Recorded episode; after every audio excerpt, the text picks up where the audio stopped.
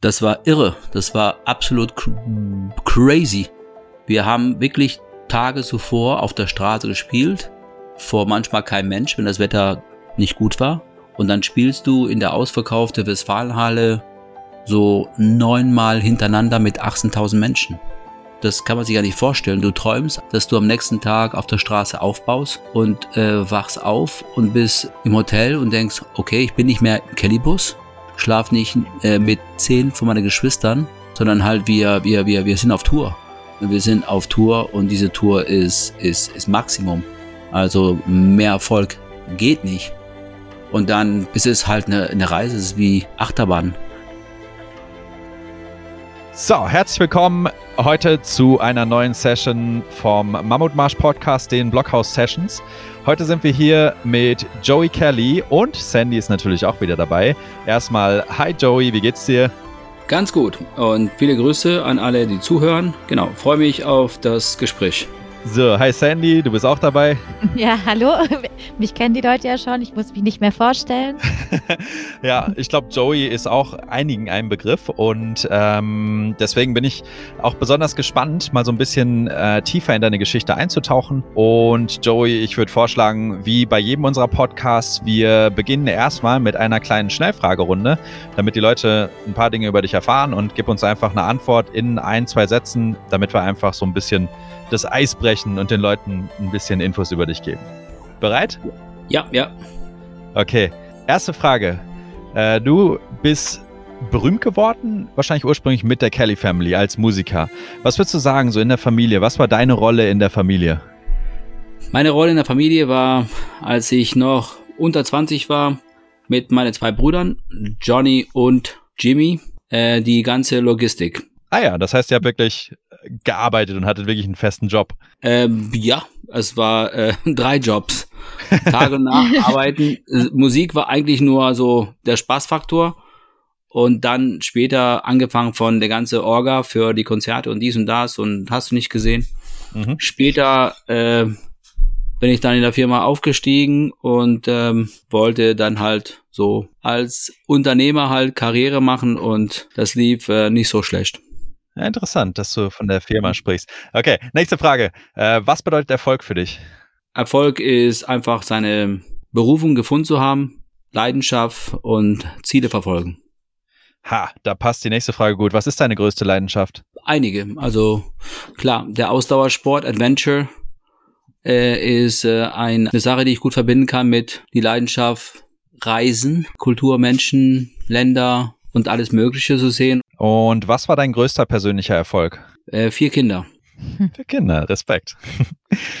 Und ähm, dass meine Frau mich in 21 Jahren noch nicht verlassen hat, ne? Das ist auch nicht obwohl Weil, du nie da bist. Obwohl ich sehr viel weg bin und äh, ich, wenn ich mich vergleiche mit meinen ganzen Musikkollegen, also ich sag mal so 90 Prozent haben schon ihre erste und zweite und dritte Freundschaft, Ehe oder was auch immer.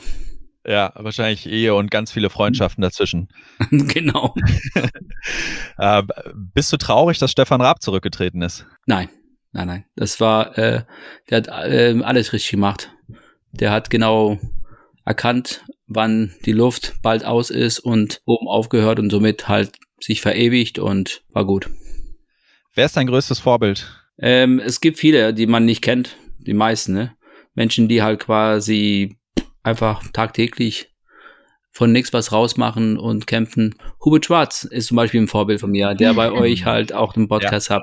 Durch ihn bin ich überhaupt zu euch gekommen. Er ist einer von äh, vier Freunde, die ich habe, also wirkliche Freunde. Und er ist ein Vorbild für mich. Wow, sehr cool.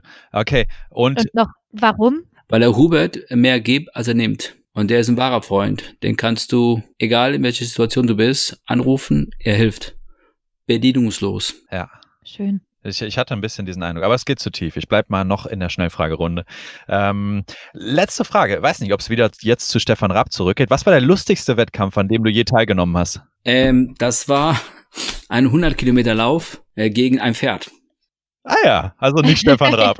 Nein, das war äh, die Stefan Raab-Events waren natürlich auch ähm, Fun und und auch zum Teil auch ja Wettkampf und und auch nicht einfach wenn man gewinnen will gegen Hackel Schorsch, ein Formel-1-Fahrer oder beim Turmspringen halt den Hammbüschen zu schlagen. Das ist schon äh, Vorbereitung und ja, ein Kampf. Aber es gab eine Sendung, die hieß Mensch gegen Tier. Und dann haben die gefragt, ob ich gegen ein Pferd laufen würde, also Langstrecken-Pferd. Äh, Wettkämpfe und dann hat man das halt äh, gemacht und ich habe verloren. Ich habe verloren. Ich, äh, äh, seid ihr seid ihr gerannt oder genau, gelaufen? Gerannt, gerannt. Also ich bin gerannt. Ich bin gerannt und ähm, der Pferd war eine Minute 28 vor mir im Ziel. Wow, das okay. ist ja gar nichts. Das ist, ja, man muss auch das ist fair ja eine sein. Winkelpause zu viel. Man muss auch fair sein. Der Pferd hat ja drei Pflichtpausen wegen Pause, also er muss eine halbe Stunde dreimal machen wegen Tierschutz und weil er quasi natürlich auch sich äh, ernähren muss und trinken muss, weil der Mensch kann ja halt beim Laufen halt saufen, also hier und und auch Powerbars reinstopfen, aber der Pferd muss ja halt, wenn er 100 Kilometer am Stück ohne sag ich mal so trinken, dann ist er auch wie ein Mensch dehydriert und kollabiert. Deswegen jedes Mal, wenn er Pause gemacht hat, habe ich wieder eingeholt. Und dann, äh, ich war im Ziel nach neun Stunden und acht Minuten. Und der hat mir in den letzten zwei Kilometer in Galopp äh, einfach den Sieg genommen. Und das war, also es war sehr, sehr äh, bitter, ne? Das ist ja auch demoralisierend, wenn das Pferd dann einfach so, so vorbei galoppiert. ja, das war okay. Wahnsinn. Also es war wirklich, und genau, und ich bin da halt die neun Stunden gelaufen und ähm, dieser Pferd, der lebt nicht mehr, der ist gestorben, leider. Ah, weil ich wollte eine Revanche. Aber nicht direkt im Anschluss, oder? Ich dachte jetzt als Konsequenz nein, nein, der davon. Ist, der ist ein paar Jahre später gestorben an, an Doping wahrscheinlich oder irgendwas. Jetzt hätte die einzige Chance, wie er gewinnen konnte, oder nicht? ja, gut, cool. Also auf jeden Fall ähm, haben wir schon ein paar interessante und auch lustige Dinge erfahren in der Schnellfragerunde, dann äh, würde ich vorschlagen, lass uns doch mal so ein bisschen in deine Geschichte einsteigen. Und wir finden das immer am interessantesten, wenn wir wirklich da anfangen, wo eine Person auch wirklich herkommt. Und ja, viele kennen die Kelly Family, viele kennen dich als Mitglied der Kelly Family. Ähm, gib uns doch mal bitte einen kurzen Überblick. Wie bist du aufgewachsen? Wo bist du aufgewachsen mit deiner Familie? Ich bin geboren 72 in Spanien, in Toledo. Meine Mutter ist zum Arzt gefahren und der Arzt sagte, du kannst hier bleiben, der Joey kommt. Und dann hat meine Mutter, ja, mich zur Welt gebracht und dann ist sie mit dem Bus nach Hause gefahren und, äh, und dann war ich ein neues Mitglied von der Kelly Family. Und äh, unter mir sind noch vier Geschwistern und über mich sieben, genau. Und äh, wir waren eine große Familie und wir sind gereist und Musik war unsere Geschichte. Also am Anfang war das nur Hobby und dann ist es halt zu Beruf geworden, aus Zufall. Und dann haben wir gespielt auf der Straße, europaweit von 76 bis 93. Dann hatten wir so einen Zwischenerfolg zwischen 79 und 81 hatten wir einen Plattenvertrag und einen TV-Auftritte und dies und das, aber wir waren immer finanziell pleite.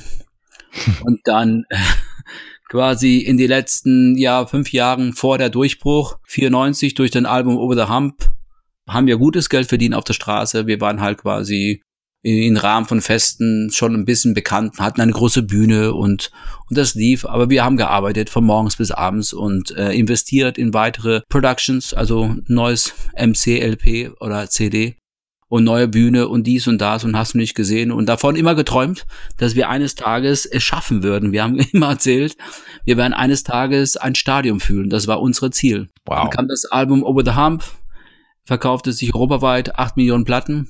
Und, und dann ging alles durch die Decke und das Ganze ging bis 2002, 2004, 4, ungefähr acht bis zehn Jahren. Maximum Erfolg mit über 20 Millionen Platten verkauft und 300 Gründe Platten und jeden Award, was ich vorstellen kann. Und das für eine Band, die halt äh, von der Straße kommt. Kein äh, Management, alles selbst, keine Plattenfirma, die uns gemanagt hat. Wir hatten alles selber gemacht, nur einen Vertriebsvertrag, die das Product Placement gemacht haben. Ich habe dann halt als Musiker wie alle anderen Kellys gearbeitet. Ich äh, habe aber in der Firma relativ früh angefangen zu arbeiten mit meinen zwei Brüdern. Wir haben die ganze Logistik, Aufbau, dies und das und hast du nicht gesehen, Transport, der Equipment, dies später, als er voll kam, habe ich dann halt die komplette Tourbereich gemacht, also Konzertbooking. Das war mein Arbeit von 94 alleine. Mein Bruder ist zurückgetreten. Ich war davor seine rechte Hand, mein älterer Bruder Jimmy. Und dann habe ich das bis 2004 gemacht zehn Jahre Konzerte, also Köln Arena oder ein Stadion, egal was, alles selbst äh, organisiert mit einem Team in der Firma, die wir gemacht haben. Dann habe ich den Sport für mich entdeckt, 96 aus Zufall. Und das hat mich einfach einen Ausgleich gegeben. Ähm, 98 bin ich Geschäftsführer geworden der Kellife GmbH, also Kelly Family Management. Äh, mein Vater ist erkrankt worden und durch die harte, gute Arbeit habe ich die Chance bekommen. Dann haben wir noch eine GmbH, da bin ich auch Geschäftsführer. Äh, das ist Management der Kelly Family auch.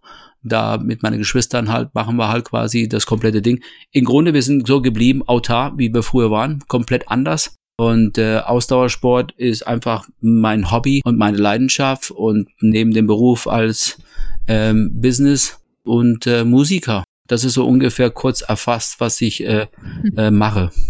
Okay, das war eine ganze Menge. Und äh, wie war es damals für dich oder für euch, dann plötzlich diesen großen Erfolg zu feiern, den ihr euch so lange gewünscht habt? Das war irre. Das war absolut cr crazy. Wir haben wirklich Tage zuvor auf der Straße gespielt, vor manchmal kein Mensch, wenn das Wetter nicht gut war. Und dann spielst du in der ausverkaufte Westfalenhalle so neunmal hintereinander mit 18.000 Menschen. Das kann man sich ja nicht vorstellen. Du träumst abends, dass du am nächsten Tag auf der Straße aufbaust und äh, wachst auf und bist äh, im Hotel und denkst, okay, ich bin nicht mehr im Kellybus, schlaf nicht äh, mit mit mit zehn von meinen Geschwistern und sondern halt oder am Hausboot, sondern halt wir wir wir wir sind auf Tour wir sind auf Tour und diese Tour ist, ist, ist Maximum. Also mehr Erfolg geht nicht. Und dann pff, ist es halt eine, eine Reise, es ist wie Achterbahn. Jeden Tag, wenn du halt diese Position hast, wo du dann halt als Musiker sehr stark gefragt bist, dann ist es halt eine, eine irre Reise. Es war natürlich mega großer Erfolg, ist nicht für junge Menschen gesund, vollkommen klar. Wir haben es halt genügend gesehen, Leute, die bei diesen ganzen Casting-Shows irgendwann in Dschungelcamp landen oder, oder noch schlimmer, sage ich einfach. Und, aber wir waren ein Team, wir waren 20 Jahre zuvor auf der Straße, wir haben gekämpft für diesen Erfolg. Wir hatten nicht ähm, RTL oder Dieter Bohlen oder oder oder oder die Bildzeitung, die uns gepusht hat, sondern halt wir waren uns selbst, unsere eigene, sag ich mal, Kommando-Team, so Gorilla-Marketing äh, auf der Straße. Und dann ging das und dann und dann lief das und das war Wahnsinn. Es ist, ich bin so froh, dass ich das erleben dürfte, dass ich in der Familie geboren bin, dass ich diese Chance bekommen habe, dass ich dann halt äh, da was rausmachen könnte. Ja, wie du schon angesprochen hast, oft ist das ja so bei jungen Menschen, die großen Erfolg haben und ich weiß gar nicht, ob es nur bei jungen Menschen ist, aber ähm, bei Menschen, die halt von relativ wenig Erfolg, vielleicht von, äh, die strugglen ein bisschen und kämpfen, um durchzukommen, ähm, hin zu großem Erfolg. Ich beobachte das in verschiedenen Bereichen. Ich, ich glaube, es liegt daran, dass die äußere Welt auf einmal sehr erfolgreich ist und die innere Welt vielleicht noch gar nicht mitgewachsen ist, das Selbstbild noch gar nicht dahin gewachsen ist, wo jetzt vielleicht der äußere Erfolg hingewachsen ist. Würdest du sagen, es gab bei euch in der Familie auch Mitglieder, bei denen das so war, dass sie mit diesem Erfolg schwierig umgehen konnten? Oder wenn nicht, wieso würdest du sagen, war das bei euch so, dass ihr mit diesem Erfolg so gut umgehen konntet? Nee, es gibt einige von meinen, meine Geschwistern, die halt heute mit dem Erfolg gar nicht klarkommen. Definitiv. Also der einzige Grund, warum ich behaupte einfach, dass ich damit gut klarkomme, ist, weil ich einfach äh, den optimalen Ausgleich hatte, den, den Ausdauersport. Und, und deswegen, das war für mich einfach der Ventil. Und, und vielleicht bin ich auch nicht so sensibel wie andere von meinen Geschwistern, die dann halt quasi das noch nicht verarbeitet haben warum das so ist. Und das ist, äh, es ist nicht für jeden, sag ich mal. Und äh, ich meine, wir haben uns das so quasi ausgesucht, aber man konnte natürlich auch gehen, wenn man erwachsen war, aber man war einfach drin. Das Ding war wie so, wie so ein Zug, der halt quasi niemals aufhört und immer weitergeht. Und man hat mich vor kurzem gefragt, was war die schönste Zeit? Und ich sagte, meine Kindheit war einfach ein Traum. Meine Eltern waren total cool. Wir waren einfach alternative, also die waren nicht normal, sondern halt, die waren halt verrückt und die hatten eine Vision und wir sind alle nie zur Schule gegangen und haben mit so einem alten London-Bus durch Europa gereist oder mit einem Hausboot und waren quasi so Hippies, die halt quasi immer noch in die 80er, 90er Jahre so gelebt haben, was man eigentlich nicht kannte. Und das war für mich eine tolle Zeit. Und trotzdem würde ich sagen, der Erfolg, das zu erleben, es war mega, es ist Wahnsinn, wirklich. Also du stehst auf der Bühne. Wir haben in Wien gespielt, ein Konzert, da kamen 250.000 Menschen. Das kann man sich gar nicht vorstellen. Du singst und du schaust raus Und soweit du sehen kannst, siehst du Menschen und, und, und natürlich das viele Reisen und überall und auch in Ländern, wo wir auf der Straße nicht spielen konnten. Der ganze Ostblock, sag ich mal, ob es jetzt Bulgarien, Rumänien, ob es irgendwie hier in, in, in Russland oder in Polen oder Länder, die früher halt ja als Straßenmusiker nicht möglich war, dahin zu reisen, dann durch den Erfolg dann doch da Konzerte zu spielen. So viele coole Menschen, die ja, wo man denkt, die haben so wenig, aber eigentlich haben die so, so ganz viel und viel mehr als, äh, als anderen. Was ich irgendwie interessant finde, ist, dass, wenn man sich das so vorstellt, vor so vielen Menschen zu spielen, dann denkt man immer, dass man irgendwann abgehoben werden muss.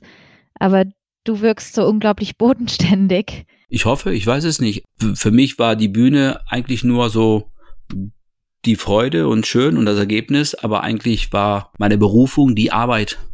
Die Arbeit in der Company, quasi das Ganze zu ermöglichen. Ich wäre wahrscheinlich gar nicht Musiker gewesen, geworden, wenn, wenn ich nicht bei der Kelly Family geboren bin. Und, und trotzdem das äh, mitzuerleben und mitzunehmen, es war einfach großartig. Und äh, also eins tue ich, ich liebe Menschen. Und es ist einfach so schön, wenn man als Musiker durch Musik Türen gehen einfach auf und man darf einfach so viele interessante Menschen auf der ganzen Welt kennenlernen. Ja, es ist schön. Und du meintest vorhin noch, dass du eigentlich durch Zufall zum Extremsport gekommen bist, aber das für dich die ganze Zeit durch eigentlich der Ausgleich war und dich irgendwie bei dir behalten hat. Das heißt, wie bist du denn eigentlich da dann hingekommen? Ja, also ich fing an mit einem kurzen Triathlon. Dann dachte ich, okay, Wahnsinn, cooler Sport, optimal für meinen Beruf. Ich kann es kombinieren. Äh, ich kann unterwegs trainieren. Dann ähm, kam der erste Marathon, dann der zweite, dritte und dann ersten Ironman, dann der erste Wüstenlauf und dann der zweite und dann das erste Race Across America und dann das erste, äh, keine Ahnung hier, äh, Amazonas, Nepal, äh, Alaska, äh, Gobi, Australien, Transaustralien und und und. Also es war einfach ein nach dem anderen und es brennt immer noch. Es macht immer noch Spaß, immer noch Spaß, halt diese Ziele zu verfolgen, sich für jeden einzelnen, sagen wir, von diesen Events zu vorbereiten, zu kämpfen, da anzukommen, dann Gas zu geben, zu leiden und im Ziel äh, zu feiern. Und wie kam es dabei dann zufällig zu diesem ersten Triathlon? Genau, meine Schwester Patricia, sie wollte immer so ein Jedermann-Triathlon machen, so ein Volkstriathlon. Und ähm, und ich dachte, Wahnsinn, wenn sie sowas kann, ne, dann kann ich das auch. Und dann habe ich mit ihr gewettet, ich bin dabei. Und ja, genau, ich bin gestartet, sie nicht. Sie war angeblich krank. Und dann ähm, bin ich rausgeschwommen bei diesem Triathlon. Und nach keine 70 Meter habe ich mich an so eine Bui festgehalten, weil ich nicht mehr konnte weil ich vollkommen platt war, weil ich äh, Butterfly-mäßig geschwommen bin. Und dann bin ich zurückgeschwommen. Und das Feld war komplett weg. Und dann dachte ich, wow, Wahnsinn, du bist so eine Flasche. Und ich habe einen Freund, der hat das noch gefilmt. Ich habe das auf Video. Und ich sagte, hör auf damit. Und er sagte, äh, Hals Maul, ich arbeite nicht für dich. Hat für beide gefilmt. Und an dem Moment dachte ich, Wahnsinn, okay, das kann es nicht sein. Also so schnell kann das nicht zu Ende sein. Und äh, ich habe dann halt doch nochmal probiert. Und es gab Gott sei Dank bei diesen Rennen so immer ein Staffel. Das heißt, das hat man nicht so mitbekommen, dass ich eigentlich äh, so in der Staffel, wo ich dann drin war, wieder die zweite und dritte, eigentlich sowas von letzte war. Ähm, dann bin ich geradelt und also geschwommen, geradelt und dann gelaufen und ähm, ich bin im Ziel äh, drittletzter geworden. Also zwei Menschen habe ich überholt, ganz kurz vom Ziel. Und dann dachte ich, wow, Wahnsinn, das mache ich nie wieder. Aber drei, vier Tage später dachte ich, Wahnsinn, der Ausdauersport ist vielleicht doch der optimale Ausgleich. Und äh, dann habe ich angefangen zu trainieren, Fahrrad und dies und das. Und Hubert Schwarz hat mich dann halt begleitet vom ersten Tag. Wie habt ihr euch kennengelernt? Patricia hatte einen Artikel gelesen in der Fit for Fun Zeitung äh, über Hubert Schwarz und seine Weltumrundung und Race Across America und Ironman und alles drum und dran. Und dann spielten wir in Frankfurt und der Hubert ist dazugekommen backstage und ich wusste davon gar nicht und Patricia stand da und sagte, das ist ja Hubert Schwarz, die Legende und dies und das und hast nicht gesehen und er wird mich trainieren zum Triathlon und ich dachte, naja, Patricia, das wird nix. Und, äh, und dann dachte ich, weißt du was, ich mach mit. Und das war's. Also vom ersten Moment war der Hubert dabei. Cool. Mich, mich würde noch mal eine Sache interessieren. Äh, das war 1996, oder? Du hast gesagt, 1996 bist du zum Ausdauersport gekommen. Ja, genau. Und irgendwann gab es ja dann eine Phase, wo so dieser Riesenerfolg der Kelly Family als Musikgruppe in der damaligen Formation so ein bisschen zu Ende gegangen ist, oder? Du hast gesagt 2004, glaube ich, oder? Genau. 2004 war Ende. Mein Vater ist gestorben 2002 und genau nach zehn Jahren zu viel Erfolg war einfach eine Zeit, einfach eine Pause zu legen und einige von uns waren müde und ausgebrannt und äh, da gab es keine Kelly Family mehr. Das heißt, es war gar nicht, weil es irgendwie, weil ihr nicht mehr erfolgreich wart oder weil es nicht mehr funktioniert hat, sondern einfach, weil ihr die Entscheidung getroffen habt, okay, jetzt reicht's auch erstmal, jetzt brauchen wir erstmal eine Pause. Der Erfolg war nicht mehr so stark wie 94, 96, sondern halt der Erfolg. Wir haben die Westfalenhalle noch gefüllt, aber jetzt nicht mehr viermal hintereinander, sondern halt nur einmal. Immer noch cool, aber es war nicht diesen mega Hype. Ja. Und äh, war das, war da auch ein bisschen Wehmut bei? War das, war da so ein bisschen das Gefühl, ah, das war jetzt irgendwie so die, die Hochphase oder war das so, dass du einfach dankbar warst um den Erfolg und dass du auch dankbar warst, irgendwie andere Dinge machen zu können, weiterzuziehen? Für mich war es egal. Ich hatte kein Problem, weil ich hatte schon immer Plan B und C, die ich aufgebaut habe, früh genug, weil ich wusste, eines Tages äh, wird es halt irgendwann ähm, aufhören oder posieren, weil wenn die ein Partner von meiner Schwester oder meinem Bruder nicht mehr wollen und Kinder gründen und dies und das und wir haben ja so 350 Tage im Jahr getourt und gearbeitet. Es war immer, mhm. es ging vom Tour ins Studio, von Studio auf Promo, von Promo auf Songs schreiben. Also es war komplett privat und Beruf, alles in eins und dann auch zusammen gelebt. Das war schon too much. Ne? Und deswegen war es auch gut, dass es einfach irgendwann einfach ein Cut und einfach Break und jeder soll sein Leben halt selber gestalten und nach vorne gehen. Das ist eigentlich eine ziemlich gute Idee. Immer so ein Plan B und Plan C in der Schublade zu haben. Das äh, sichert auf jeden Fall einfach alle Szenarien ab, egal was passiert. Du weißt auf jeden Fall, ja, ich habe mir schon Gedanken drüber gemacht und ich bin schon ein bisschen vorbereitet, zumindest.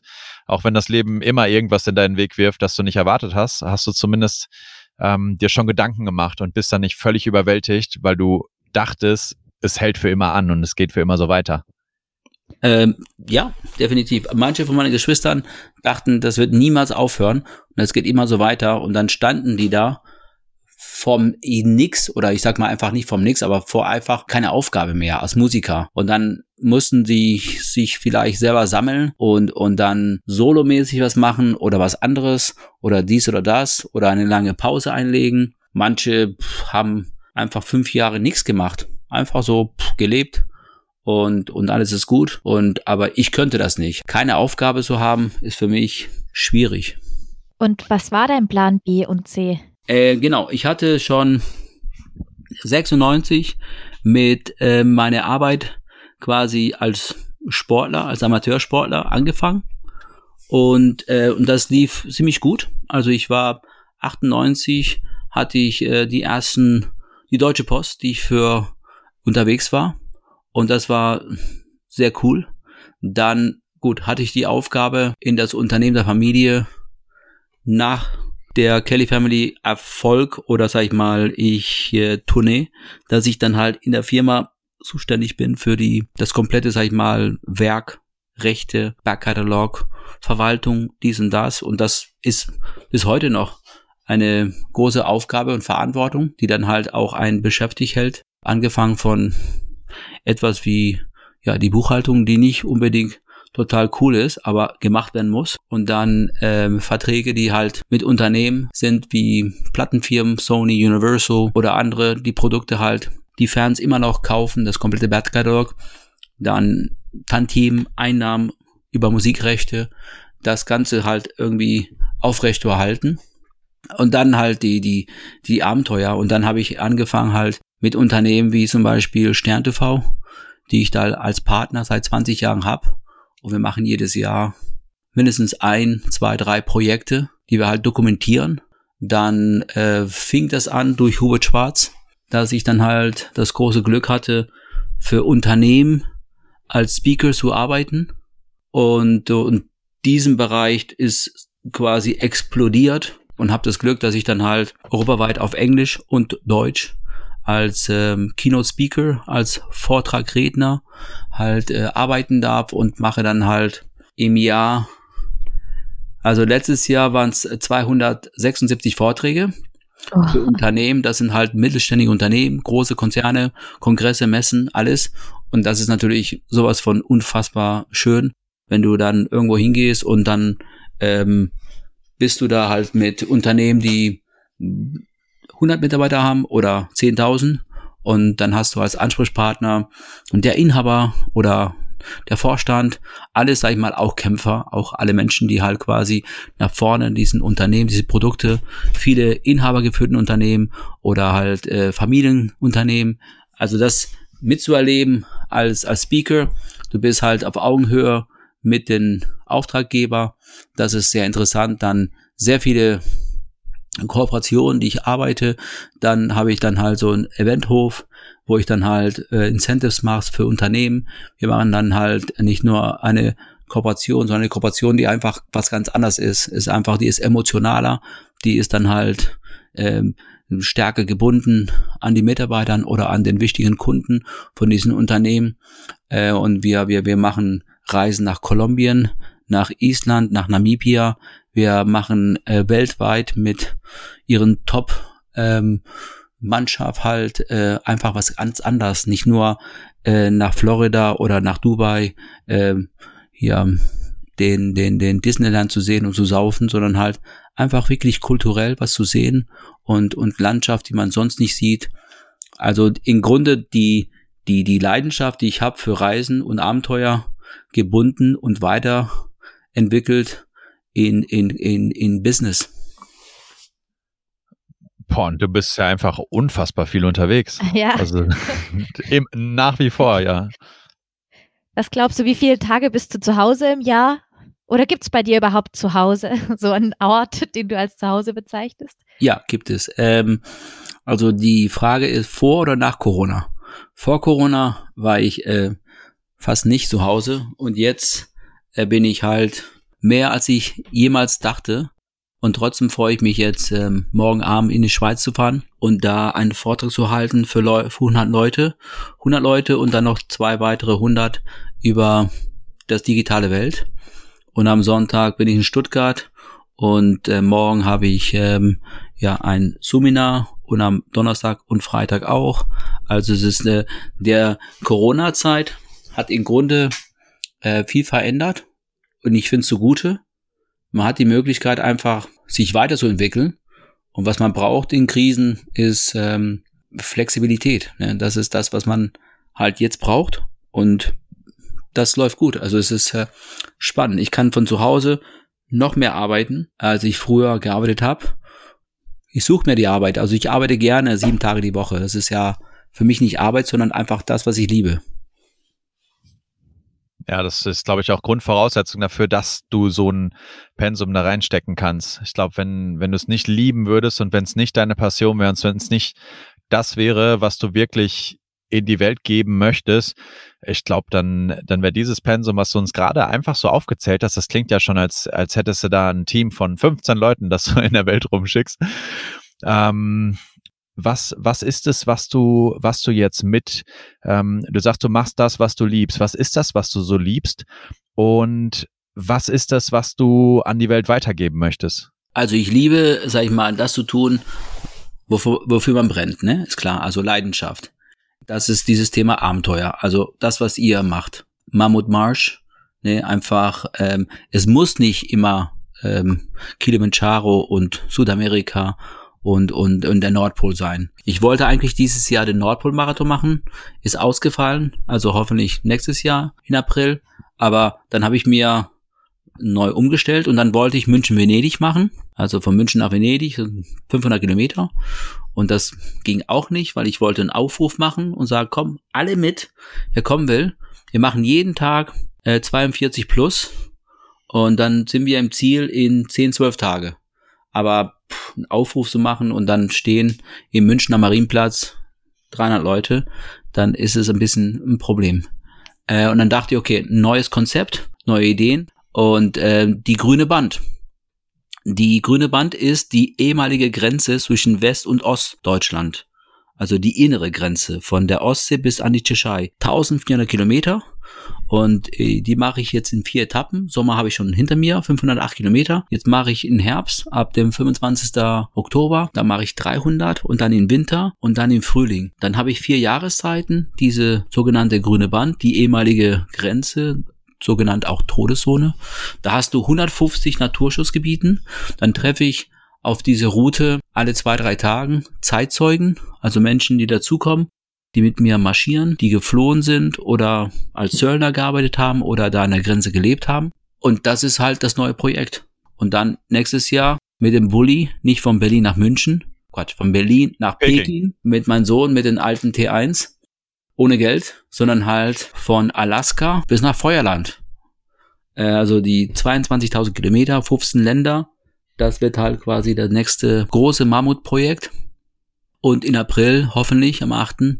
April, der Nordpolmarathon und dazwischen halt andere Geschichten. Und was mir noch fehlt ist, ganz dringend, ist diese Mammutmarsch. Auf ja, jeden Fall. auf jeden Fall. Wir haben, das war unser Ziel. Wir haben so, ich habe mir schon überlegt, weil Hubert hat im Gespräch äh, gesagt, er würde den Mammutmarsch auch gerne laufen. Da haben wir mal gedacht, vielleicht hättet ihr ja sogar Lust, ihn mal zusammen zu laufen. Sehr gerne. Wie viele gibt es in Deutschland? Boah, ich kann es dir gar nicht ad hoc sagen, ähm, weil durch Covid alles so durcheinander geschüttelt wurde. Ähm, und wir haben ja verschiedene Distanzen. Wir haben ja mittlerweile ab 30, aber du würdest dich wahrscheinlich und Hubert, ihr würdet euch mit Sicherheit wahrscheinlich vor allem für den 100er interessieren. Und lass mich mal aufzählen. 100er haben wir München, Berlin, Wuppertal, ähm, Wien, was auch noch um die Ecke ist, äh, kein Deutscher. Und das ist dein Ding, Basti und Sandy. Habt ihr das gegründet? Ich meine, ich habe es gegründet. Also Sandy ist seit einem Jahr jetzt bei uns okay. und eine riesige Bereicherung. Ähm, also es hat angefangen, können ja auch mal ein bisschen, ein ganz kleines bisschen Mammutmarsch-Geschichte gehen. Ähm, als ich 2007 mit einem Kumpel von mir, wir beide uns einfach auf eigene Faust die Frage gestellt haben, können wir 100 Kilometer in 24 Stunden marschieren? Mega. Und das, das, das war einfach was, das, das hat uns einfach, das hat uns einfach, wir, wir mussten es einfach rausfinden. Das war einfach, das hat in uns gebrannt und dann sind wir auch furchtbar vorbereitet, einfach losmarschiert. Ich hatte irgendwelche äh, einfachen Sneaker an und wir hatten keine, heute ist ja jeder top ausgerüstet mit Funktionskleidung und Merino-Wolle und äh, wir, wir, hatten irgendwie für uns alle zusammen eine Regenjacke dabei und ähm, hatten, keine Ahnung, einen Liter Wasser oder so, haben dann nachts mit den Taschenlampen, die dann bald ausgegangen sind, die, die Wanderzeichen gesucht und so sind wir dann halt losgezogen auf unser kleines Abenteuer und haben dann mit viel ähm, Leiden und äh, vielen Gedanken ans Aufgeben diese 100 Kilometer geschafft. Und hatten dann einfach ein paar Jahre später Lust, das Ganze nochmal zu machen. Und das war dann 2012 und haben uns dann überlegt, ja, pff, lass doch mal rumfragen. Vielleicht haben ja ein paar Freunde von uns auch Lust, einfach mitzukommen. Und hatten direkt den Eindruck, ja, irgendwie, wem wir so fragen, die Leute sind alle, ja, hm, klingt schon interessant, würde ich gerne mal ausprobieren. Und dann habe ich über Nacht einfach mal so eine kleine Website gebaut. Also ich war zu dem Zeitpunkt, habe schon ein paar eigene Projekte gemacht und ähm, war selbstständig und habe dann ähm, quasi eine, eine Website gebaut. Haben die einfach nur bei uns im privaten Facebook gepostet. Und dann hatten wir relativ schnell die ersten irgendwie 30, 40 Leute, die gesagt haben, ich mache da mit. Das hatte dann zum Ergebnis, dass Philipp und ich, die das ursprünglich, ähm, die den, den allerersten Mammutmarsch gemacht haben, ähm, und zu dem Zeitpunkt kam dann auch Kalle hinzu, der dann quasi ähm, zu dritt waren wir dann die Gründer des Mammutmarsches. Ähm, ja, und hat dazu geführt, dass Philipp und ich letztendlich nicht mitlaufen konnten, weil wir das Ding ja dann organisieren mussten und weil wir dann irgendwie Verpflegungsposten aufbauen mussten und sowas machen mussten. Mega. Und das ist, das ist so die, die Grundstory des Mammutmarsches. Also so ist es entstanden. Wir hatten am Anfang keine Ahnung, ist überhaupt irgendjemand verrückt genug, um dabei mitzumachen. Deswegen war es auch nie angedacht, dass, dass wir überhaupt da, dass, dass da tausende Leute anmarschieren. Also es hat uns am Anfang erstmal selber überrascht, aber wir dachten uns dann irgendwie, ja, irgendwie macht es auch Sinn. Irgendwie ist es auch so dieses an Grenzen gehen und rausfinden, hey, und das ist letztendlich unsere Kernbotschaft auch schon immer gewesen, einfach an eine Grenze zu gehen, um da rauszufinden, okay, da sagt mir jetzt irgendwas, hier geht's nicht weiter. Aber es geht doch weiter. Ich finde, wenn ich, wenn ich nicht anerkenne, dass diese Grenze echt ist, dann kann ich einen Weg finden und kann weitermachen. Ja. Und das, das gilt halt nicht nur für den Mammutmarsch und das ist die wichtige Lektion dabei. Wenn es nur für den Mammutmarsch gelten würde, das wäre ja schade. Aber das ist halt, das ist das Herz unserer Philosophie und das Herz unserer, unserer Botschaft heute. Wir wollen Menschen einfach zeigen, hey, du dachtest vielleicht irgendwann mal, dass du das und das kannst und dass du andere Sachen nicht kannst. Aber wenn du einfach nur diese Gedanken mal loslässt und bereit bist, nochmal neue Dinge zu akzeptieren, dann findest du vielleicht raus, hey, du kannst viel mehr, als du vorher dachtest. Und das ist, das ist der Grund, warum wir es machen. Und das ist der, der, der Kern unserer Botschaft. Basti, Chapeau. Finde ich einfach nur phänomenal, wenn man drüber nachdenkt, ähm, ob es äh, ihr seid mit ähm, Mammutmarsch oder halt diese ganzen Business Runs, Hindernisläufen oder der Ausdauersport, wie der sich in 40 Jahren entwickelt hat. Der erste Berlin-Marathon, da waren 2000 Teilnehmern. Und jetzt kriegst du überhaupt keinen Platz, da reinzukommen, wenn du halt starten willst. Und, und alles führt da, da dazu, dass Menschen halt quasi gesund werden durch diese Wettkämpfen. Der Wettkampf selber, sag mal, 100 Kilometer am Stück zu marschieren, ist vielleicht so nicht unbedingt in 24 Stunden gesund. Aber der Weg dahin, und das ist ja nur punktuell, du musst dich dafür vorbereiten, du hast ein Ziel, du hast Druck, du willst auch in 24 Stunden diese 100 Kilometer packen. Und da, ich habe das beobachtet und habe mir oft mitgemacht bei deutschen Geschichten, da starten Leute, wo du denkst, das schaffen die nicht. Und die kommen an. Und das ändert ihr Leben. Ja. Die werden mental stark, die sind stolz, der Umfeld, die Familie, die denken, boah, Wahnsinn, der kann 100 ja. Kilometer marschieren. Das ist eine Maschine, weißt du? So von, von, von Kopf und, und das gibt ihn halt quasi Push, dass er in seinem Berufsleben, in sein, in sein Stolz, in sein Umfeld, dass der anerkannt wird. Sag, pass mal auf, auch wenn du kein so klassischer Marathon-Typ bist von Aussehen, aber der läuft 100 Kilometer und das ist ja. Wahnsinn. Und, und, und wenn man drüber nachdenkt, in 24 Stunden, 100 Kilometer, du brauchst ungefähr so knapp über 4 kmh pro Stunde Du musst einfach nur 24 Stunden dich quälen und du ernährst dich von diese 100 Kilometer. Du quälst dich 24 Stunden, aber du ernährst dich von diese 24 Stunden. Dein ganzes Leben, das ist hier Backel. Das ist so ein Schnallgürtel, das ist Backel. Das ist hier auf hier, das ist in deine Vita. Das kann dir keiner nehmen. Ja, 100 Prozent.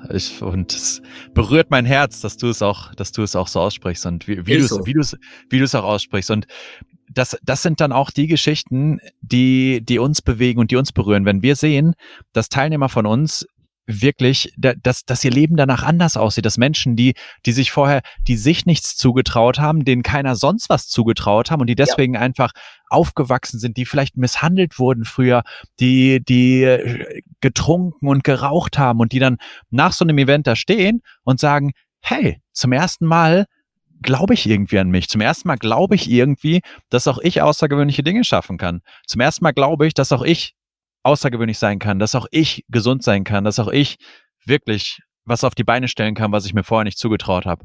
Ja. Und wir sehen das, äh, am Anfang dachte ich, das ist verrückt, dass Leute sich unser Mammutmarsch-Logo auf die Wade tätowieren oder so. Das war das äh, erste Tattoo, was ich bewusst wahrgenommen habe, war von Pascal. Und der hat mir irgendwann mal oder hat uns irgendwann mal seine Geschichte geschrieben und meinte, ja, ich war halt vorm Mammutmarsch ähm, hatte irgendwie einen Job, in dem ich dann neun, zehn Stunden unterwegs war, bin dann nach Hause gekommen, habe mich mit einer Flasche Bier vor den Fernseher gesetzt, habe die ganze Zeit irgendwie zwei Schachteln Kippen am Tag geraucht und dann habe ich vom Mammutmarsch gehört und bin losmarschiert und dachte mir, ich probiere es einfach mal und ich, ich, ich mache einfach mal so ein Training und nach fünf Kilometern, das erinnert mich so ein bisschen an deine Geschichte mit der Boje, wie du an deiner Boje gehangen hast bei deinem ersten Triathlon. Er meinte, nach fünf Kilometern hat er nur gehechelt und hatte keine Puste mehr.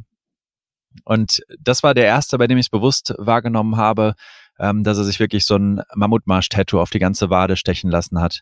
Und seitdem haben das Dutzende gemacht und das ist für uns auch nochmal irgendwie einfach so ein, so, ein, so ein Zeichen, dass es wirklich was bewegt und dass es wirklich auch das bewegt, was wir wollen. Dass es wirklich einfach den Menschen das Gefühl gibt, guck mal, was ich geschafft habe, guck mal, was ich getan habe, was soll mich jetzt noch aufhalten? Also ich finde es großartig, dass hinter, sag ich mal, eure Events nicht nur wie ein Marathonveranstalter, okay, wie viele Teilnehmer, wie viel Geld und was bleibt übrig und wie zahle ich meine Kosten als Unternehmer, sondern halt, dass die Philosophie hinter eure Gedanke halt ist, dass man halt dadurch, sag mal, andere Menschen zu bringt, die so helfen, dass man jeder, der 100 Kilometer marschiert, wie der Pascal, ist danach ein ganz anderer Mensch für sich selbst und für anderen. Ja. Cool. Okay, aber das war ja, das war ein großer Ausflug zum Mammutmarsch. Lass uns mal ja. wieder zurück zu dir kommen. aber, aber ist für dich ja auch in diesem Gespräch wahrscheinlich einfach wichtig, dass du weißt, mit wem du sprichst und ja. dass du auch einfach weißt, ähm, was, was bei uns an, an Geschichte und auch an Motivation dahinter steckt und weswegen es uns eben auch wichtig ist, dass, dass wir mit dir sprechen, damit du auch deine Botschaft an, an unsere Leute bringen kannst und auch ähm, damit wiederum Menschen inspirieren kannst und Menschen Möglichkeiten aufzeigen kannst. Danke. Sandy und Basti, äh, vielen Dank. Okay, Sandy hat eine Frage. Oder musst du los? Und ich wollte gerne noch wissen, gibt es so eine Herausforderung, die die größte Herausforderung war oder wo du so deinen eigenen Grenzen am nächsten gekommen bist? Ähm, es gibt einige. Also was zum Beispiel, was Mittel in Deutschland ich zweimal gemacht habe und was überhaupt kein Geld kostet, ist, ich bin äh, vor zehn Jahren von Wilhelmshaven bis zu Zugspitze, also sind knapp 900 Kilometer. Und zwar angeknüpft an das, was Rudi Kaneberg gemacht hat, dieser Survival, ja, und absolut wahnsinniger Typ. Das heißt, mit einer Plane nur übernachten, äh, irgendwo im Wald oder hinter ähm, Stromkasten zum Beispiel und nichts zu essen, keine Verpflegung, kein Geld. Das heißt, richtig nur Survival. Das habe ich äh, 2010 gemacht und dann war ich nach 17 Tage und 23 Stunden oben in Garmisch-Partenkirchen auf der Zugspitze. Beim zweiten Mal war das halt von Warnemünde bis an die Zugspitze. Es war auch äh, mega, das ist jetzt äh, knapp drei Jahre her. Beim zweiten Mal war für mich eine neue Strecke, aber auch schneller. Und das lief auch. Da war ich mit 15 Tagen im Ziel. Und das ist richtig brutal, weil du hast von zu Hause nur ein paar Stunden. Du könntest aussteigen ich könnte meinen Sohn anrufen und er holt mich ab. Aber du musst halt quasi äh, dranbleiben oder musst nicht, aber willst. Und du siehst überall eine Tankstelle und, und, und, und Bäckereien und alles Mögliche. Also da leidet man unwahrscheinlich. Und deswegen, das ist ähm, eine von sehr harten Wettkämpfe oder Challenges, sag ich mal so. Natürlich am Südpol äh, 400 Kilometer bei minus 40 Grad ist auch brutal. Oder durch Death Valley, zweimal den Badwater Run, der 217 Kilometer. Oder viermal das Race Across America. Oder in, in Sibirien 250 Kilometer durch die Eiskälte, durch den Balkansee. Oder viele anderen Challenges. Und auch ein Marathon oder auch ein Ironman, wo du halt quasi nicht unbedingt deinen besten Tag hast. Oder äh, egal was. Also aber der Deutschlandlauf ist prägend, weil er halt so so einfach ist und überhaupt nichts braucht und trotzdem so hart ist, weil du halt dein innerer Schweinehund jeden Tag von morgens bis abends bezwingen musst. Ja, das ist interessant. Wir hatten in einem Podcast mal Annemarie Flammersfeld zu Gast, die ist durch, die hat dieses Race Across, äh, Racing the Planet, die Desert Series gemacht. Also sie ist durch die vier oder durch vier Wüsten gerannt, insgesamt 1000 Kilometer. Und sie meinte auch, irgendwann mal war sie mitten in der Wüste und saß da und meinte, ja, okay, aber gut, ich, ich kann jetzt ja nicht hier bleiben. Mich holt ja keiner ab. Also so auch von wegen äh, dieses einfach weiterrennen, in dem Fall, weil sie, sie gar keine Chance hatte, so richtig aufzugeben. Und in dem Moment konnte sie deswegen weiterlaufen. Aber es ist interessant, dass du da eigentlich sagst, dass dieses Mentale mit die härteste Komponente da drin war, dass man ja. ständig die Wahl hat. Und die hat diese vier, das heißt, die hat Gobi, Atacama, die hat dann halt äh, Sahara. Sahara und, und dann Antarktis. Ja. Ich glaube, ne? Also ich. Genau, also kälteste, heißeste, windest, windigste und trockenste. Okay, dann, sehr gut. Ja. Ja, mega. Gobi habe ich gemacht, Atacama auch, Sahara fehlt und Südpol habe ich ähm, durch die Geschichte damals auch schon hinter mir. Es ist ähm, eine gute Geschichte, aber auch hart. du, hast also, du hast also auch gar nicht mehr so viele weiße Flecken auf deiner Landkarte. Ah, doch, es gibt einige. Also da fehlt noch der Nordpol und ich musste gucken, aber einige bestimmt noch. Aber ich freue mich ja. einfach. Ich bin jetzt 47 und ich hoffe, ich bleibe noch lange gesund, dass ich dann halt bis 60 äh, Vollgas geben kann. Gibt's, gibt's so irgendwas, was, was du am Horizont hast, was du, was, was für dich noch so ein, ein richtig großes Ding ist? Du hast gerade schon ein paar Pläne aufgezählt, ähm, die du aktuell hast. Gibt's, gibt's irgendwas, wo du sagst, da bereite ich mich noch drauf vor oder da brauche ich noch ein paar Jahre für? Oder ist es bei dir eher so dieses stetige, immer neue Herausforderungen suchen? Ähm, es gibt kein Einzelnen, sondern halt, es ist immer wieder weiter. Es ist hier jedes Jahr fünf oder zehn normale Challenges und dann halt so die großen Geschichten dann halt äh, so zwei bis drei, manchmal auch vier. Ob es jetzt, sag ich mal, Vorbereitung natürlich brauche ich auch, wenn ich von Berlin nach Peking mit dem alten Auto fahre, dass es, dass die Karre gut ist, dass äh, wir die Strecke und Visums und alles um und dran und Panamerikaner wird noch härter und wenn das gut läuft, dann würde ich gerne von Kapstadt bis nach Berlin auch, das fordert auch schon, das ist ja eigentlich noch viel härter als im Marathon, weil wenn du so einen Wüstenlauf machst, dann musst du nur einfach fit sein und kommst dahin und dann ballerst du und dann bist du halt im Ziel und dann fliegst zurück. Das ist eigentlich viel einfacher, weil es halt nicht so komplex ist. Aber diese andere Art von Challenges, die sind halt auch äh, so, ein, so eine Art Ultramarathon. Und gibt es so einen Grund, warum? Also warum du überhaupt diese Challenge, Challenge so suchst? Weil es Spaß macht einfach. Weil es einfach die Leute, die mitmachen, wie bei euch. Es sind alle gut drauf. Es sind alle für die Sache da. Es geht nicht, äh, du bist bekannt oder du hast Geld oder du bist das oder du kommst davon, sondern halt alle teilen zusammen eine, eine Vision, ein Traum. Ja, vielleicht kommen wir mit, mit einer finalen Frage zum Ende. Ähm, vorausgesetzt, Sandy hat keine, keine zusätzliche finale Frage. Nee. Ähm, aber was mich interessieren würde, wäre, wenn du es wenn du's in einer Botschaft, in, in einem Satz zusammenfassen könntest, wofür steht Joey Kelly? Wofür, was ist das Herz deiner Lebensphilosophie? Was wäre das? Puh, das ist eine gute Frage. Ähm, einfach nur danke, dass ich äh, ja die Chance hatte, meine Eltern und dass ich gesund bin. Dankbarkeit ist das Herz deiner Philosophie? Ja, einfach danke dass man halt einfach ähm, es machen darf, dass äh, wir in Deutschland in Frieden leben, dass wir halt die Möglichkeit haben, dass wir frei sind zu entscheiden, zu tun, was wir wollen. Und äh, wie bei euch, einfach mehr zu geben als nehmen und einfach zusammenhalten und nach vorne arbeiten und ähm, und ich kann nur empfehlen, äh, wer das zuhört, mach einfach mit. Äh, einfach anmelden, vorbereiten und dahin kommen und lauft den Mammutmarsch und im Ziel, ihr seid ähm, ja fast so stark wie King Kong und äh, das, das, ja, es lohnt sich. Es ist wirklich, ähm, es macht auch Spaß. Das klingt jetzt so, als hätten wir dich gekauft. also, die hat mich noch nicht bezahlt, aber.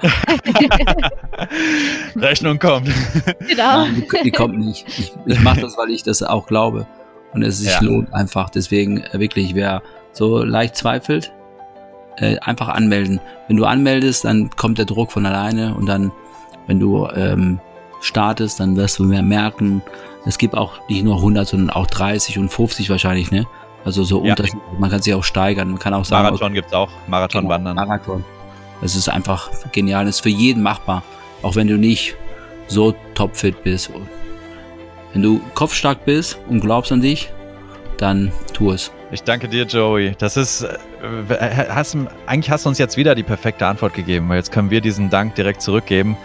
Und äh, ich finde, bei dir kommt unheimlich viel Passion einfach schon so am Mikro in den Kopfhörern rüber und auch einfach so viel, so viel Güte, so viel, einfach so viel, was von Herzen kommt. Und da bin ich umso dankbarer, dass wir die Chance hatten, äh, mit dir zu sprechen und einfach ein paar deiner Geschichten zu hören, ein paar deiner äh, Überzeugungen zu hören. Und ich bin mir sicher, dass das viele Menschen inspirieren wird und wir werden weiter den Pfad gehen, Menschen zu inspirieren. Ich bin hundertprozentig sicher, du wirst weiter diesen Pfad gehen und äh, vielen Dank dir, dass du dir die Zeit genommen hast und dass du einfach Menschen inspirierst und Menschen inspiriert hast. Danke Sandy, danke Basti. Mach so weiter und bis bald und alle bleibt gesund und äh, ja, eine schöne Zeit. Ja, Danke. Vielen Dank. Ciao, ciao, Joey. Ciao. Tschüss, tschüss.